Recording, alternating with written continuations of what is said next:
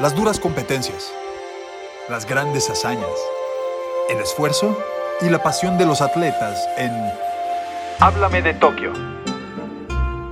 Comenzamos. Hola, ¿cómo están? Muy buenos días, buenas tardes, buenas noches, eh, de dónde o de cuándo se estén conectando con nosotros. Qué bueno que estén aquí en esta nueva edición de Háblame de Tokio con ustedes, Cristina Alexander y Tlatuani Carrera, porque Telato, ya estamos ahora sí en la cuenta regresiva de que terminen los Juegos Olímpicos y por eso la palabra de hoy es Natsukashi, que de hecho había buscado la palabra en japonés para nostalgia y me salió esta definición para nostalgia feliz.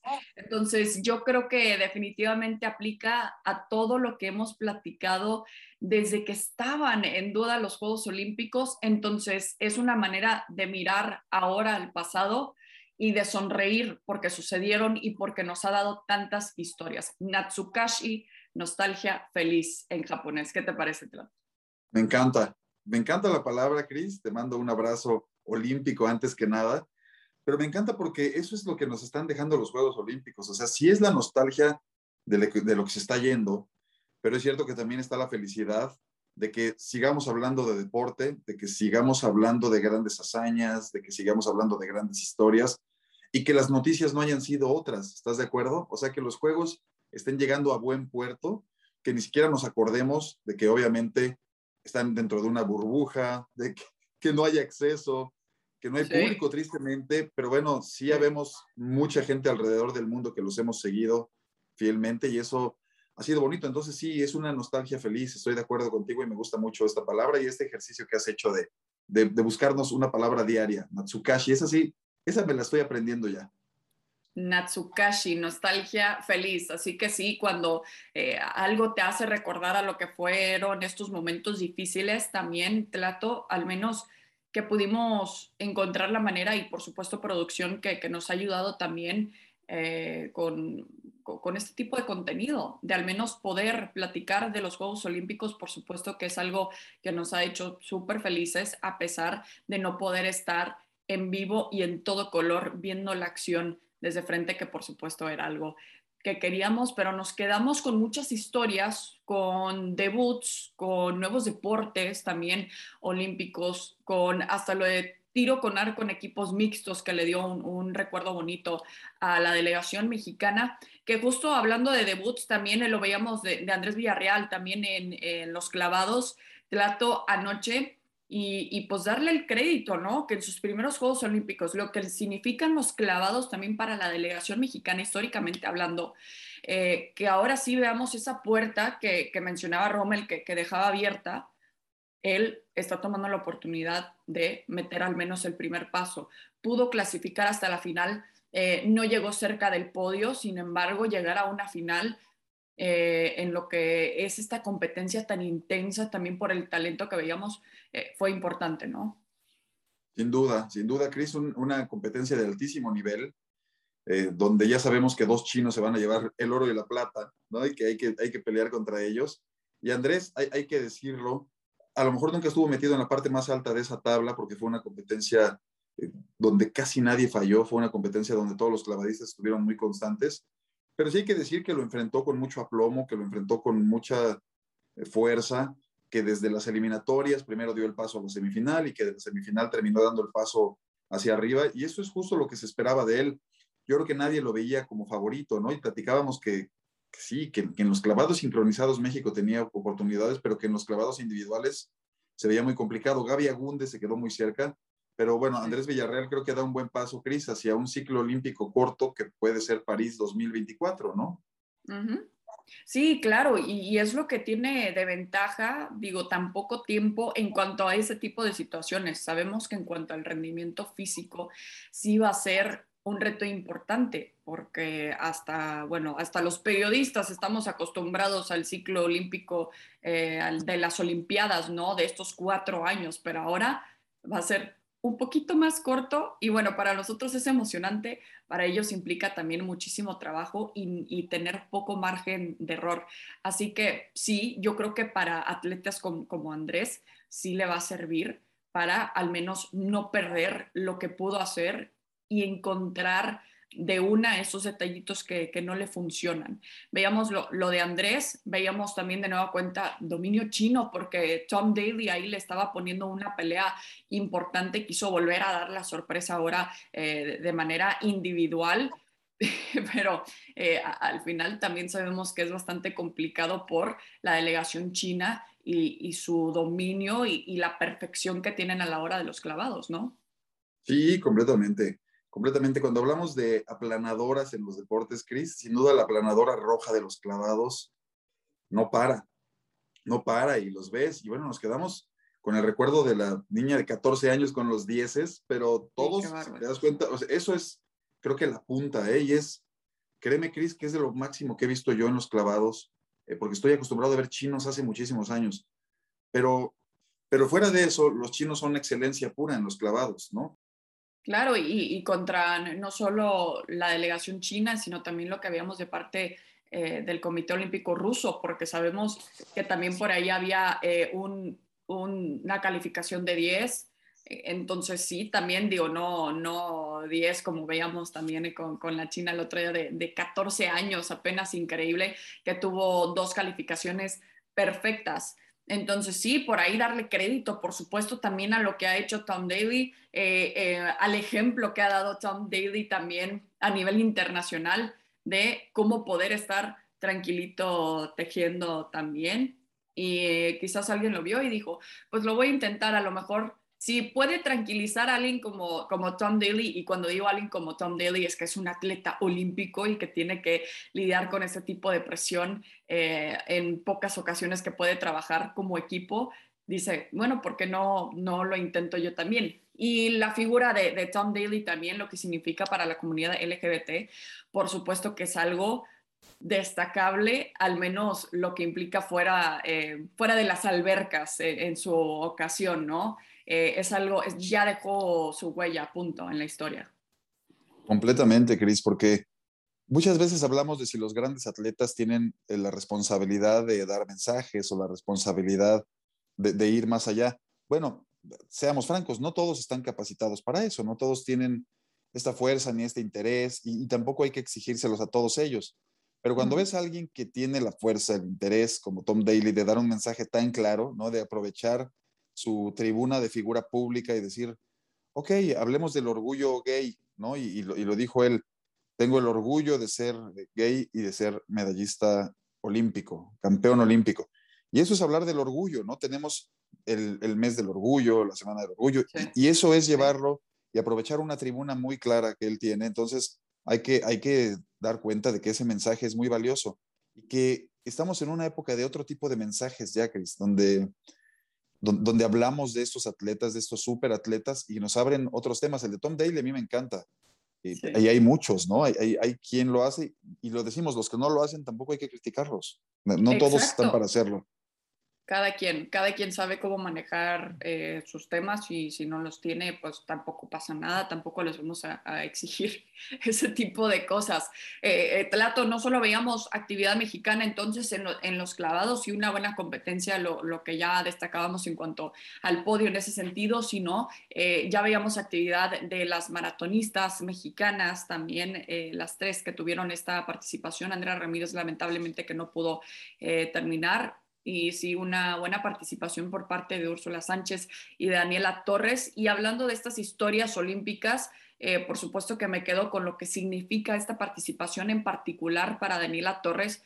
No lo digo yo, me lo platicó ella también, eh, que, recuerda muchísimo y, lleva pues como un escudo también la, memoria de, de su madre.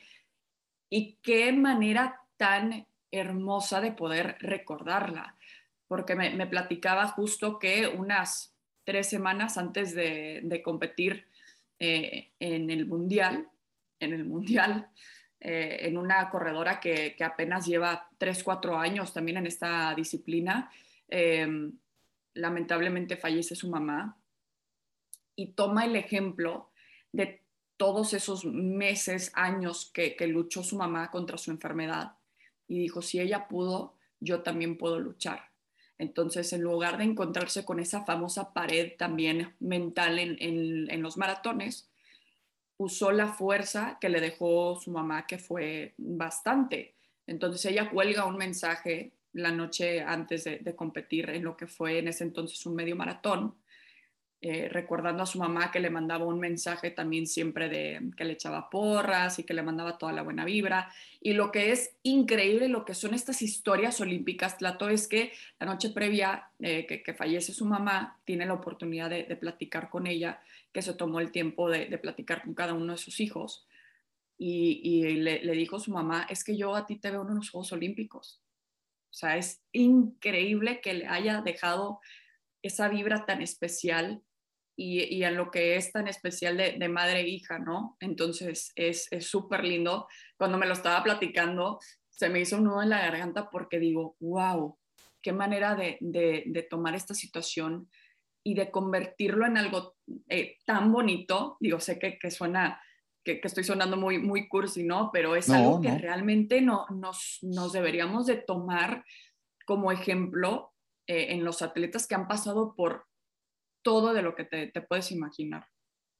Me pusiste la piel chinita, ¿no? No, no pasas por cursi. Es que Cris es, a ver, su mamá parecería que le dejó su misión, ¿no? Una de sus misiones, que la más cercana era ir a los Juegos Olímpicos. Y bueno, Daniela tuvo una buena participación, termina el maratón olímpico, pero no se trata aquí de exigir eh, resultados más allá. Eso es lo que significa ir a los Juegos Olímpicos, Cris. Eres o sea, estás en la élite de las mejores maratonistas del mundo. Ya después, bueno, hay unas que tienen más tiempo que tú, que tienen más apoyo que tú, que tienen eh, lo que sea, pero no, me encanta esta historia que me cuentas de ella con su mamá porque le deja como su destino, ¿no? Como que la mamá ya estaba eh, en el punto donde podía ver casi casi el destino de, sus hijos, y esto lo digo con, todo el respeto, ¿no? Pero, pero le, le, da esta, esta misión, esta tarea, y ella la cumple muy pronto y la acaba de llevar a cabo. Así es que no, es una maravilla, qué bueno que la contaste y, de eso se trata, de, contar las grandes historias y a los grandes atletas. Y se lo agradecía también en, su momento a, Daniela, ¿no? Le dije, gracias por, por querer compartir tu historia, lo que significa tu mamá en tu vida y lo que significa tu mamá en tu vida ahora de corredora y lo que fue también ese maratón olímpico. Entonces sí, me emocionaba mucho ver finalmente su participación. Con eso cerramos al menos este primer bloque, Tlato, pero regresamos para platicar de más historias olímpicas en lo que le vamos a llamar el atleta trending para nosotros. Regresamos con más en esta edición de Háblame de Tokio. Háblame de Tokio. Qué bueno que sigan con nosotros en esta edición de Háblame de Tokio, porque ya vimos por concluido el torneo de fútbol, que fue de lo primero que pudimos ver en estos Juegos Olímpicos por eh, lo largo también que dura. Finalmente, y vaya la redundancia, pudimos ver la final entre Brasil España. El Scratch Duoro se pinta Duoro también en Tokio 2020. Tlato, mucha gente daba como favorito también a, España. Es una sorpresa para ti, al menos en este sentido, no porque, por lo que significa Brasil históricamente. Mira, una, sorpresa tal cual, tal vez no, Chris, aunque yo sí veía poquito favorito España, ¿no? Pero eh, cuando vi a Brasil contra México, cuando vi ese, ese ánimo y esa fuerza encabezada por Dani Alves, ¿no? Porque hay que decirlo claro que este Brasil tuvo un líder y que fue Dani Alves, ahí no cabe la menor duda. Eh, si no, no, tal vez no me sorprende, pero debo decir, y sí lo reitero, que yo veía favorita España por las figuras que tiene, por el fogueo que tienen sus jóvenes, porque estuvieron muchos de ellos en la Eurocopa recientemente y se habló muy bien de ellos se fue aceitando durante el torneo olímpico, o sea, nunca fue abrumador, ¿no? Nunca fue este equipo que aplastó a sus rivales, pero fue caminando, caminando, caminando y se metió en la final, ¿no? Como, como se esperaba. Entonces, viéndolo ahí, eh, no me sorprende, pero, pero bueno, qué bien, Chris, lo dices, es el Scratch de oro, pero pintado doble, ¿no? Pero es bicampeón, 2016, 2020, un equipo que se tardó mucho tiempo en ganar el oro olímpico, sobre todo porque estamos hablando de Brasil, ¿no? Es, es Brasil del que estamos hablando y había fracasado muchísimas veces en su intento olímpico por ganar el oro. Era lo que les faltaba y ahora ya tienen dos los brasileños. Sí, qué increíble, qué manera de recuperarse, ¿no? Eh, eh, en lo que platicas, Plato, con, yo creo que por supuesto que la clave fue, fueron los refuerzos. Richarlison, que arrancó con un triplete, la figura que es Dani Alves, que va a tener que buscar eh, un storage o una, una, bodega bastante grande. O bueno, si, si quiere o si puede, un departamento, otra casa, para que tenga ya su museo de todos los títulos que tiene. Es impresionante y no cualquiera es capaz de esto. También un Dani Alves que sabe cómo adaptarse a cualquier liga, a cualquier equipo, hasta cualquier situación, eh, por su manera de ser, por cómo afrontar las cosas y no solo con ese espíritu guerrero que tiene, sino que lo combina perfectamente con el disfrute, el poder divertirse también. Entonces yo admiro mucho como que esta combinación que rara vez eh, vemos en los futbolistas, por más que digan que sí, yo cada vez que piso una cancha me divierto muchísimo, pero Dani Alves realmente lo vemos casi casi bailar dentro del campo y por supuesto que, que tener esa vibra en donde quizás tú te sientes nervioso y volteas a ver a un Dani Alves baile y baile dices, bueno, ok, él se está divirtiendo y es el líder, yo también me puedo divertir. Entonces yo creo que sí fue como que un ingrediente más a lo que fue el éxito en estos Juegos Olímpicos de Brasil. Sí, sin duda, sin duda, es esa química y bueno, un partido complicadísimo, Cris, este, sí. 120 minutos, se decide en la parte final, no se tuvieron que ir a penaltis, vimos penaltis en varias ocasiones en estos juegos, lo vimos mucho en el fútbol femenil, ¿no? Este, sí. Que bueno, una, una sorpresa lo de Canadá, no lo platicamos, pero bueno, más allá de sorpresa, no, no, se esperaba, no era el equipo que la gente esperaba que, ganara, que esperábamos todos, ¿no? Pero bueno, acá se define en prórroga y sí, termina siendo Brasil el que cuenta la historia eh, más victoriosa de estos juegos en el fútbol. Sí, por supuesto. Así que bien por, por, Brasil, ahí se queda la medalla de oro. La medalla de plata, por supuesto, que también es súper valioso por lo que pudo hacer la selección de España también en estos Juegos Olímpicos. Tlato, y como ya estamos concluyendo lamentablemente estos Juegos Olímpicos, pero como decíamos, eh, esta nostalgia feliz, yo te quiero preguntar por, eh, con ese atleta que te quedas, pero no necesariamente porque se colgó muchas medallas, sino por un atleta como trending también, eh, eh, que se crea esta popularidad en cada Juegos Olímpicos, que vemos como que una historia que nos hace reír, que nos inspira. Entonces te pregunto, ¿con quién te quedarías?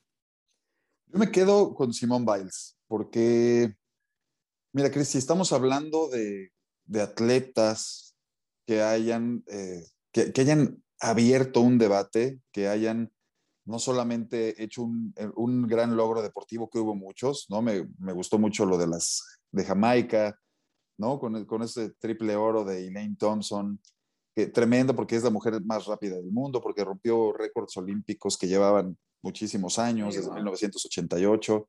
Todo, con todo eso me quedo, pero me quedo más en esta ocasión, más que con una hazaña deportiva, con un tema que es, ok, la superatleta, la que estaba llamada hacer la gran figura de los Juegos Olímpicos, hacer una protesta abierta, porque eso es una, es una protesta abierta al gigantismo olímpico y a la responsabilidad que le pones en los hombros a todos los atletas, ¿no? Porque sí, el, el, los Juegos Olímpicos son una maravilla, pero también se han vuelto en un gran negocio para el Comité Olímpico Internacional. Y que enfrente de Thomas Bach, el presidente del Comité Olímpico Internacional, que fue a ver esa competencia de Simón Biles, Simón Biles diga, yo no quiero competir porque no me siento bien psicológicamente hoy, es, es, una bomba, ¿no? Es una bomba decir, soy un ser humano, no, no soy esa super atleta y nada más, y esa heroína olímpica que ustedes han, han, llamado, sino que también soy ser humano y también siento, y hoy no me siento bien, y no quiero, y siento la responsabilidad, sí con Estados Unidos, sí con todo el mundo, pero hoy no quiero, hoy no voy a estar.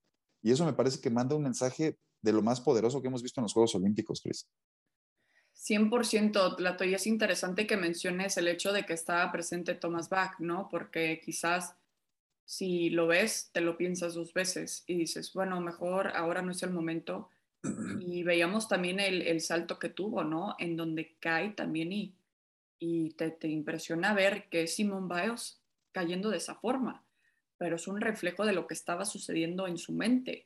Si, si tu mente no está bien, tu trabajo no va a estar bien.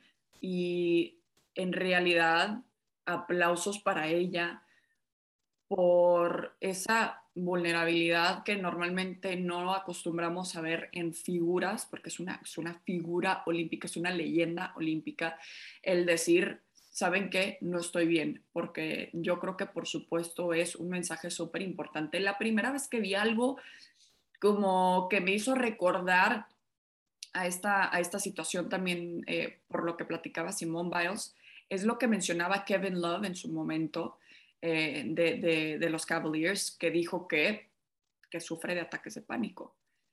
Pero la gente decía de que, ¿cómo? Pero estás en un equipo con, con LeBron, ¿qué no, ¿qué no le estás pasando bien? Bueno, ganaste un campeonato y dices, pues no, es que, es que son cosas que difícilmente se pueden controlar en esos momentos importantes. Entonces yo admiré mucho a Kevin Love, sé que muchos atletas salieron a apoyarlo y también a decir, saben que yo también la paso mal en algunas ocasiones. Entonces, es el efecto dominó que va a tener sin duda esta situación de Simone Biles.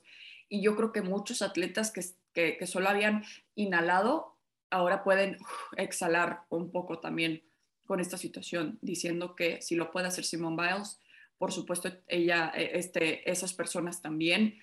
Y todo esto fue algo que inició para mí, Telato, no por nada y por algo sean las cosas también que Naomi Osaka haya eh, también encendido la, llama olímpica, ¿no? Por lo que representa ella también en cuanto a la, salud mental. Sí, completamente, Cris, completamente. Están llenos de, simbolismos estos juegos. Estos, estos este, rompimientos también se dan en una época del COVID-19, Cris, donde está distorsionada nuestra vida, donde todo cambió, donde todos estuvimos encerrados y donde cada quien tuvimos que luchar contra la mejor forma de lograrlo, ¿eh? de, poder asimilarlo, de poder decir, sí, estoy aquí. En, en, ese momento llegan estos rompimientos de Naomi Osaka, de Simone Biles. O sea, no es un momento cualquiera cuando están llegando, pero son mensajes que quedan.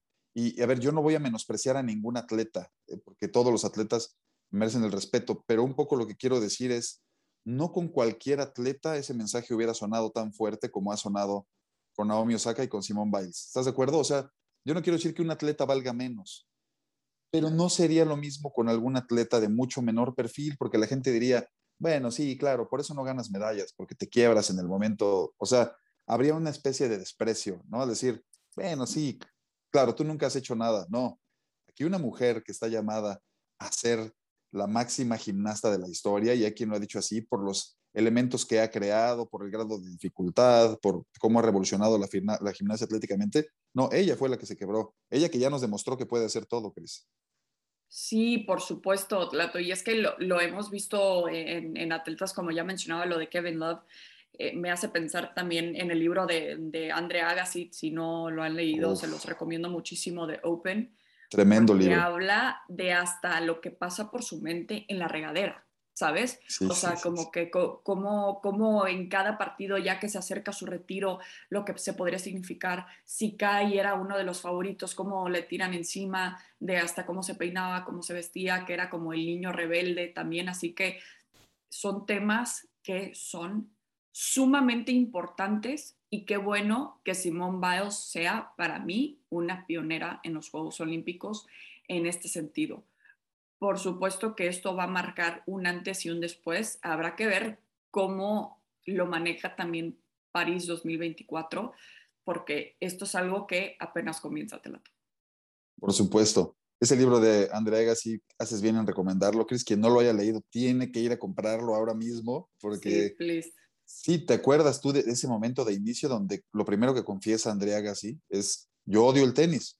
Entonces luego que viene saliendo del túnel, me parece que en el abierto de Estados Unidos, ya no recuerdo eh, qué abierto exactamente, pero bueno, viene saliendo del túnel y lo primero que es que odio el tenis y te da el contexto de por qué odia el tenis, ¿no? Porque, ¿Qué fue lo que sucedió? Si es un gran tenista, es uno de los grandes de todos los tiempos, pero ¿qué fue lo que sucedió de niño para que él odiara el tenis? Así que con una confesión de ese tamaño, empieza y qué bueno que lo recomiendas y, ahí está. O sea, esos grandes atletas tienen todos esos temas en la cabeza.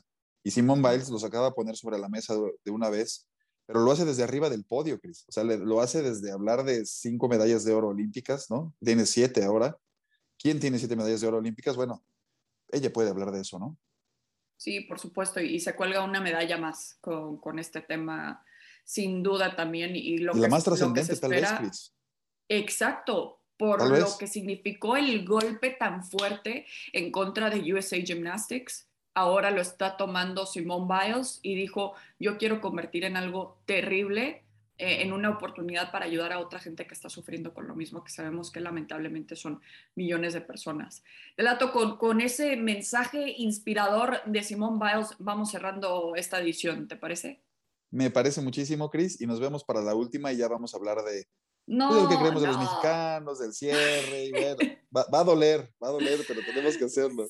Sí, les damos una, un bonito resumen también eh, en, lo que, en lo que será esta nostalgia feliz en el Natsukashi también de Tokio 2020. Muchísimas gracias por habernos acompañado, Tlato. Gracias y nos vemos hasta la próxima. Uy, hasta la última en Háblame de Tokio. Bye, Chris. Un abrazo. Bye, igual. Las duras competencias, las grandes hazañas, el esfuerzo y la pasión de los atletas. Aquí termina. Háblame de Tokio.